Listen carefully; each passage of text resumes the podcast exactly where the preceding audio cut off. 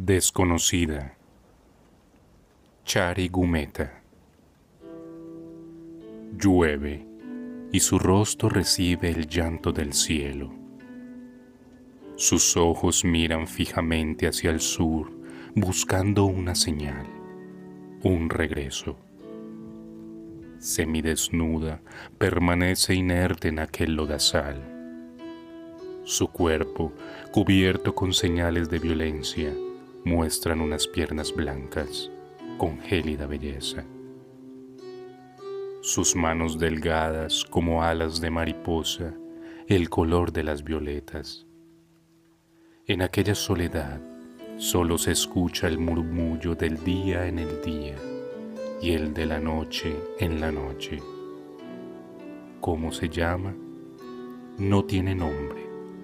Se pierde entre todos aquellos archivos que cuentan historias de desaparecidas.